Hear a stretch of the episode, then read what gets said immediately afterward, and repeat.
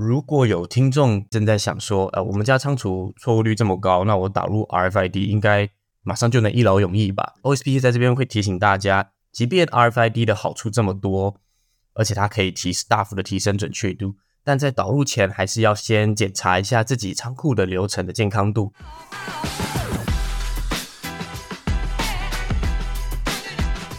大家好，欢迎回到 TCMIC 产业要闻，我是 Robert，这是我们第一季的第三集啊，我们将继续探讨 RFID 技术在产业界的实际应用。今天我们非常荣幸邀请到 OSP 欧图软体开发的 Brian，带大家了解到他们对于 RFID 在仓储规划的研究与成果。不然您可以先跟听众朋友简单介绍一下您自己跟 OSP 吗？好的，Robert，大家好，我是 OSP 的产品经理，我叫 Brian。我主要负责 OSP 的产品开发以及顾客规划，为顾客规划一些零售啊，还有仓储的解决方案。那 OSP 是德国第二大电商 Otto Group 旗下的系统开发以及顾问服务公司，为 Otto Group 提供大大小小的解决方案。目前全球有五个据点，遍布欧洲以及亚洲。OSP 已经深耕台湾有三十年了，服务过欧亚大大小小的客户，像泰国的卜蜂集团。还有日本一些知名的美式休闲服饰品牌，以及我们集团内部德国大型的物流公司 Hermes Fulfillment。当然，刚才你有提到哈，我们 OSP 主要业务是软体开发跟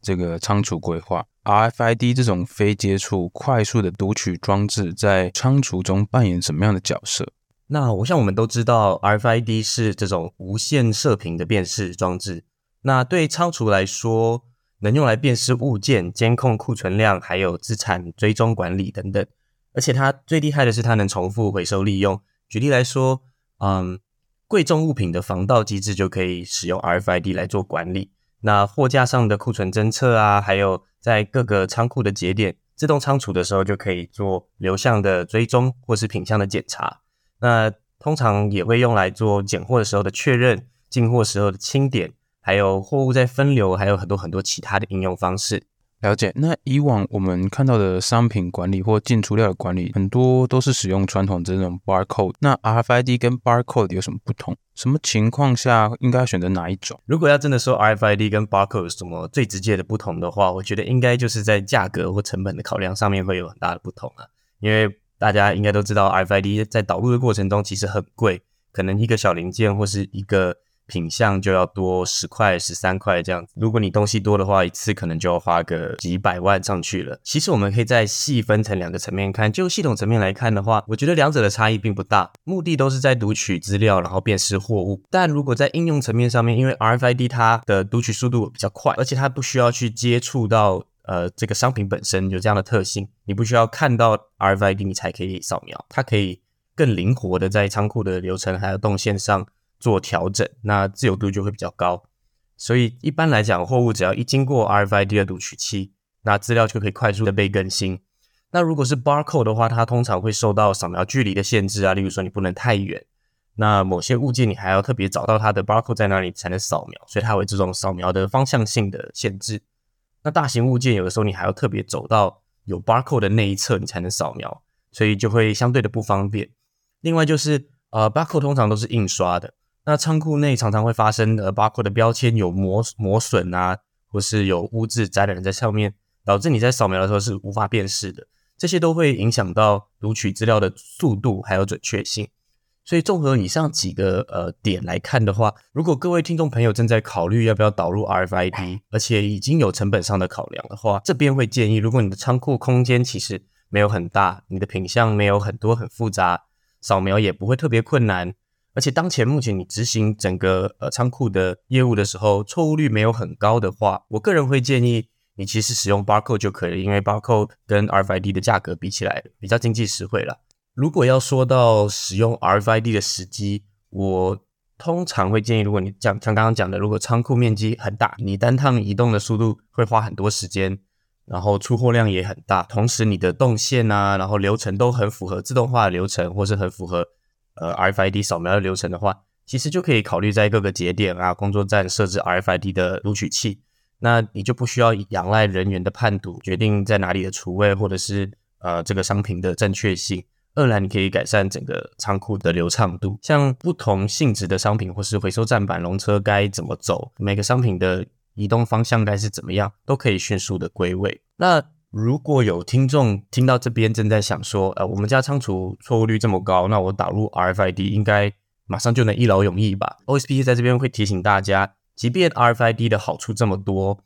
而且它可以提大幅的提升准确度，但在导入前还是要先检查一下自己仓库的流程的健康度，你的储位的利用率是不是很好？如果你的 SOP 啊那些标准操作流程没有建立好，或没有跟你的仓储的动线搭配好的话，你还是有可能会出差错，导致你导入了 F I D 却没有得到应有的成效，这样子。就像刚刚您有提到的，RFID 这些要导入仓储管理，最重要的是要先将 SOP 建立好，这才有可能达到应有的成效。那如果我们的 SOP 已经很完整了，那我们的 ERP 什么都很好，很完整，就像您刚刚提到的健康度，导入 RFID 等仓储管理，可以让我们的公司产生什么样的优化跟什么样的优势呢？RFID 最主要的目的就是要加快那个资料的判读速度，还有增加比对的准确性嘛。那如果像刚刚 Robert 提到的，整个仓库的流程都非常完善，很符合自动化或是 RFID 需要的作业流程，而且有适当的设备辅助的情况下呢，我个人认为仓库的作业效率会大幅的增加，因为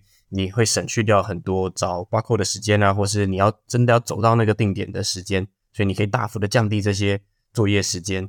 那错误率同时是大大的降低的，因为你有 RFID 的搭配的话，你过了那个检测站，你基本上就可以确定这个东西是准确无误的了。那每个流程都可以更快速，因为有搭配这种自动扫描的辅助机制。如果你未来你已经有 RFID，然后你未来有很多地方想要转成自动化，或是要让它更自动化，就有更多的方式可以执行。因为有 RFID 的这种无接触式扫描的特性的话。你就可以创造出更多的流程去满足你现在的痛点，然后把这些痛点全部都解决，然后你可以大幅的增加你的仓储的作业速度，你就不再受限于传统的扫描条码，就不会有这种辨识的困难，导致你原地踏步，随时都能获取最新的资料。我们的听众哦，很多都从事这种工业生产，我相信他们的物料又重庞大又很占空间。那有时候又很小很复杂，比如说我们螺丝可能有上百种，您有没有什么好的建议可以提供给我们的听众朋友呢？如果是这种又重又庞大的物料，在存放跟拿取的话，其实那个流程跟动线都会很讲究，因为你单趟要取得的物料量少，然后你又要开那个推高机，所以它的动线是有受到很大的影响的。那我们如果是在台湾的话，比较常看到是空间不够。那在国外的话，比较常是看到东西放太远这样子。台湾的话，就是空间存放不够，导致大型的物件你会前后摆或是上下堆叠。这时候就要先开堆高机来，先把前排的物件或是上层的物件先移开，你才能拿到你想拿的那个物件。然后你拿完以后，你还要再把物件再归位，然后你就会花掉很大量的时间。另外就是你的走道宽度啊，然后你堆高机的行进动线啊，周围是否有障碍物，这些因素都可能让你的速度越来越慢，导致你的流程怎么样都快不起来。那如果是这类型的大型物件的话，我们会尽量在摆放的时候就预留堆高机可以行进的空间，而且可以快速的拿取的方式，避免有取用的不便啊，然后没有办法先进先出这样子的问题。那以我们的 MoveX 的仓储系统来说，会在进货的时候就先建议人员直接把大型的五金机械啊，或是那种大型零件，先事先规划在大型货物区，出货的时候就透过系统自动计算，优化过后算出来的存放跟拣货动线。避免堆高机会抢走到，因为呃堆高机要会车是比较困难的，所以我会尽量让它错开，并且搭配我们边检货边验证的这些机制，加速整个货物直接上卡车的这个速度。另外讲到那种繁杂的小零件的话，小零件通常它是一大箱一大箱进来，它不一定会一箱里面全部都是一样的零件，那有时候送来一箱里面会有好多好多不同的零件，这时候你送到仓库，你还要分装分类，分类完你还要再放进拣货区，然后供产线。等一下要使用的时候来拣货，这样子。如果没有做好有效的库存控管的话，或是空间没有有效的分配利用，那就会出现像是，诶，看起来好像爆仓了，我东西都没地方放了，然后都要堆在地上。但其实你还有很多储位可以安排，或是你没有办法掌控你存货区还有拣货区的库存分别是什么，导致有的时候你东西进来以后，你好像都在开惊喜箱，因为你也不知道这一箱里面有些什么东西。备料的时候，你就会造成拣货空间不足，或者是你你作业量会突然大幅的提升。那另外就是有的时候会呃出货的错误率会高，因为东西很多很杂嘛。如果你单靠肉眼辨识的话，你没看清楚，可能就拿错不同的批号的零件，或是拿错不同根本就是不一样的零件到产线去，那你只有这时候就会花很多时间把东西退回来，又再重新检这样子。那我们会建议业者可以在储位的优化还有验证机制上面下一些功夫，这种是比较简单的的作业就可以达成的。例如说，我们的 MoveX 仓储系统就会自动侦测你的剩余储位，重新整并你的呃零散的零件，因为小东西很杂嘛，所以如果你全部都直接放在那个拣货拣货区的话，它就会摆摆满你的拣货区，导致你东西都要摆在地上，这就不是我们想要的一个干净整洁而且有效率的仓库。我们通常会。应该是先放在备货区、存货区里面，等到有需要用的时候，它可能就是从存货架或是 ASRS 上面直接把料取出来备货。备货以后，你把它拆箱分类，再放进拣货区里面，这样拣货站的空间就可以比较密集，然后事先分类好各个不同用途的库存，大幅的降低错误率，而且你可以提升你所有的储位使用率。此外，为了预防错误，我们可以增加一些验证的节点，在不同的工作流程进行验证。例如啊、取得采货单的时候，就可以在进货的时候做验证啊。那货物抵达仓库，就可以透过扫描 barcode 或是刚刚讲的 RFID 验证你的所有的进货资讯，尽量去取代人员的清点啦，加速你的仓库的运作。刚刚您有提到，为了避免就是用肉眼去判断，如果没有 barcode，一定是要去扫描。就比如果我们是用 RFID，那我们是不是可以减少这个很大的一个扫描 B B B 的时间？确实，以目前的 RFID 技术的话，它应该是有两种类型的，一种是它那种 RFID 的扫描盘，它只要东西放在这个盘上，它就可以扫描这这整整批货物的内容这样子。那另一种就是一种，但是扫描枪吗？它是可以大范围的扫描。确实，这两种方法都可以去。取代肉眼去观看，然后哔哔哔这样子的操作，因为 RFID 它其实是有分一笔单笔跟多笔的截取资料的模式。呃，如 Robert 所讲，如果如果我们有这种类型的装置的话，那当然就可以在进货啊，那东西就直接放在这个盘上，然后我们就直接扫描说，哦，那这边有六十个，这样这箱到齐，诶，这箱只有五十九个，这箱要么它的 RFID 的标签没贴好，或者是里面真的就是有少这样子。呃，Brian，我们以前我们都是全球化，但因为这个贸易战啊、乌俄战争，大家都在思考去全球化，这让很多厂商都需要到世界各地去建立工厂跟仓储。提到我们 OSP 是一个跨国的企业，那是不是代表 OSP 在世界各地都可以进行服务呢？是的，因为我们其实蛮多客户就是遍布在全世界。那前面提到 OSP 其实是德国公司。那服务的客户通常分布在呃欧洲及亚洲地区，嗯，有时候像一间欧洲的企业，它会就会把各个它的据点分配在东欧啊、西欧啊、南欧啊各个地方。那这时候多语系啊、税率的显示啊、操作习惯啊，还有跨境物流的配送，这些都是你在建置系统的时候必须要考量点。那这样你才能结合不同的公司的业务文化，还有。仓储的运输策略这样子，像如果要讲到文化的不同的话，最大的其实就是像德国那种物流中心，它一次都是占地几万平，那都是采用自动化仓库，然后他们的主要的诉求就会是你要最小化那个移动路径，还有你整个作业的效率。但像日本，那我们有一个客户在东京，那他就是仓租比较贵。你会讲究的是容积率的使用这样子，然后还有他们呃日本人比较讲究一些精品的焊度，例如说呃我们的日本的客户他就是有在卖那个贴脚布，那你那我们有用过贴脚布就知道，其实有的时候你到店里面，他的贴脚布都卖完了，它的销量非常的好，所以我们就会入库的时候就会有一个这种热销商品的区域，那整批进来马上就可以再补货，马上就可以再出货，他就不用还要花很多时间啊。然后要把它上架，或者是还要呃移动到哪里去，这样就就可以省掉大量的时间。或者是呃日本人其实针对他们的商品品质还有外观是很注重的，所以他们很多那种高级化妆品它是不能贴标签的，所以他我们也会为了他这个行为去改善。那如果说不能贴标签，就像刚刚我们讲到的那些检核点啊，然后。RFID 的这些就变成看似就无法实现了，但搭配我们的系统的话，就可以有呃实现方式去让这些高级化妆品不用贴标，它也可以很准确的出货。我好奇一点，就是刚刚您有提到，就是我们在日本的这种高级化妆品，它在不能贴标的状态下，它是用什么方式去做做那些确认的动作呢？呃，它的商品不能贴标，所以有的时候我们可以把呃它的 barcode 贴在更外侧的地方，例如说，或是我们可以印一张纸出来。然后员工看到，然后他可能会有图片跟标签，所以员工看到是这个商品，他就去扫这个标签。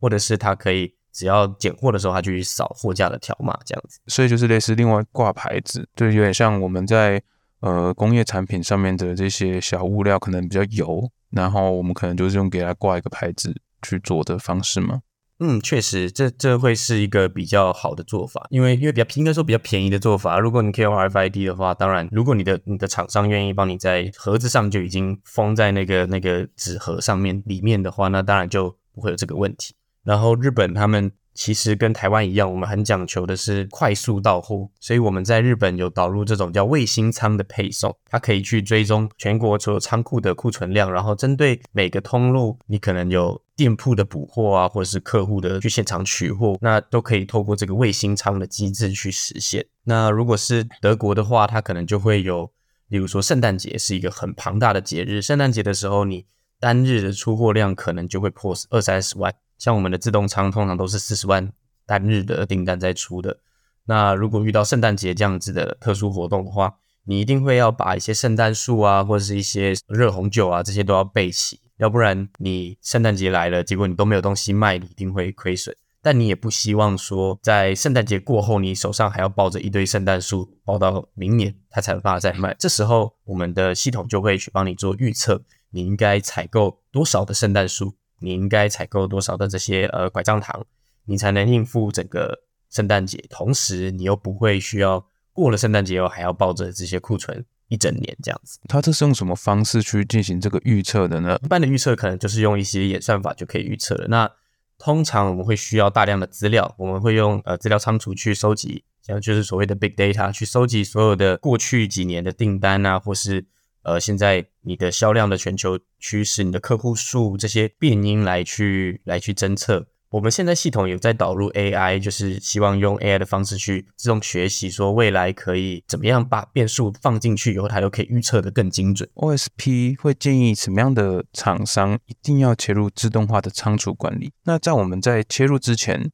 有什么样的措施是我们的厂商可以先做的呢？我先解释一下我个人对于自动化的认知。自动化必须要是呃，我自己认知是那种呃，机器人取货啊，或是有轨道载运啊，然后这种硬体设备都有导入的情况下，我才会把这个仓库称之为自动化。其实大家都想要往自动化迈进，但先决条件就是你必须要有一个有效的仓储管理的系统或是一个流程去搭配，最终还是要靠这些系统的指示能力才能让这个设备动起来啦。仓库的流程有分很多种。你不一定要一次就导入整个自动化，自动化是很好，可是相对我们就要站在现实层面，我们没有这么多的预算，一口气把整个仓库升级成全自动的仓库。像现在台湾几个比较大的厂商，他们也不是完全全自动的仓库，呃，它还是有很多载运轨道，但像是拣货啊这种地方，可能就。还不是完全的自动化这样子，可能还是人工作业，就是它有一个检货区，然后这边都是有人检，可是它的存货区都是 ASRS，然后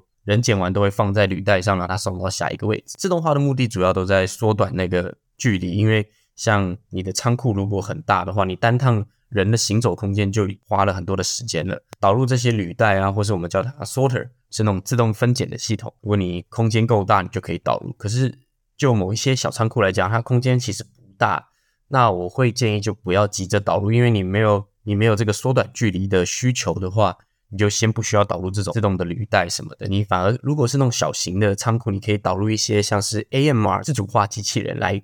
优化你整个仓库的流程。那如果你已经有一套呃辅助你的仓库系统，又可以支援所有的流程，而且今天出货量非常的大，必必须要增加更多的作业员，请的人事成本已经跟采购这些设备差不多。那我就觉得你可以开始考虑自动化，然后找一个比较值得信赖的厂商帮你把整个仓库的架构重新翻新一遍，因为毕竟人为操作的仓库流程跟自动化操作的仓库流程是完全不同的，它的讲究的效率跟讲究的行走模式都需要做考量。像我们呃在德国在很久以前导入自动仓就有发生过，我们虽然导入了自动仓，但是因为包装站跟拣货的那个速度。我们没有搭配好，导致有的时候会有呃拣货的东西突然爆量，然后包装的人员根本就手忙脚乱，根本就没有没有时间去把所有东西包起来，然后下一批货又来了，或者是有的时候你前面拣货的速度太慢，后后面包装的速度又过快，导致很多人就是站在那边发呆而已。像像各位听众朋友，如果想要导入自动仓的话，先审视一下自己仓库目前的流程，还有自己的营业的现况，考虑看看你是不是需要重新设计。那像我们公司的话，OSP 的话是会有专业的仓储规划师替客户做见解，然后规划一套适合的仓储的流程，然后再导入系统。那最后我们让 Brian 推荐一下 OSP，为什么 OSP 会是导入仓储管理很好的选择？我们在 OSP 的系统已经在世界上有三十年的历史了，经历了各个大大小小的风波，不管是系统层面还是流程，又或者是外在的变因，像。前阵子的疫情啊，或是在更早之前的金融风暴，这些我们都有经历过。那我们也将这些困境一一克服了。里面已经有内建各种不同的 know-how，以及我们如何克服这些大大小小的变音。然后我们也透过了这些变音做了优化。那我们的仓储规划师也会针对各个不同的市场的现况来做调整。举例来说，台湾市场比较没有大量的预算一次导入一套五百万起跳的仓储系统，所以。OSP 在台湾就推出了订阅制的 MoveX 仓储管理系统商务版，解决了中小型厂商无法一次投入大量资金的困境。每个月只需要支付一到两万元就可以使用企业的级的仓储管理系统。那 MoveX 仓储管理系统商务版还针对目前适合的设备，请了画面以及使用者体验的规划师，做了符合各个不同设备的操作流程跟画面。因为我们算是比较理解使用者在想什么，我们会去尽可能的。方便使用者的操作，去贴近这些使用者。建议各位，如果要找厂商的话，可以找在这个产业比较多 know how 的厂商，然后请他们帮你们做整个仓仓储的规划，整个画设备画面的规划，去达到你的最佳化的设计。这样子。好，那我们今天很感谢 Brian 为我们简介这么多关于 RFID 在仓储管理的应用，跟仓储管理本身对。呃，我们未来发展的一些应用，也让我们学习到很多仓储管理的现实层面。我们相信未来的世界对于自动化的依赖应该会越来越大。之后我们会找更多的厂商来介绍在 RFID 的解决方案。那喜欢我们的朋友，不要忘记给我们一个五星好评，并留言告诉我们你们会想要了解哪些产业。那我们今天就到这里，拜拜。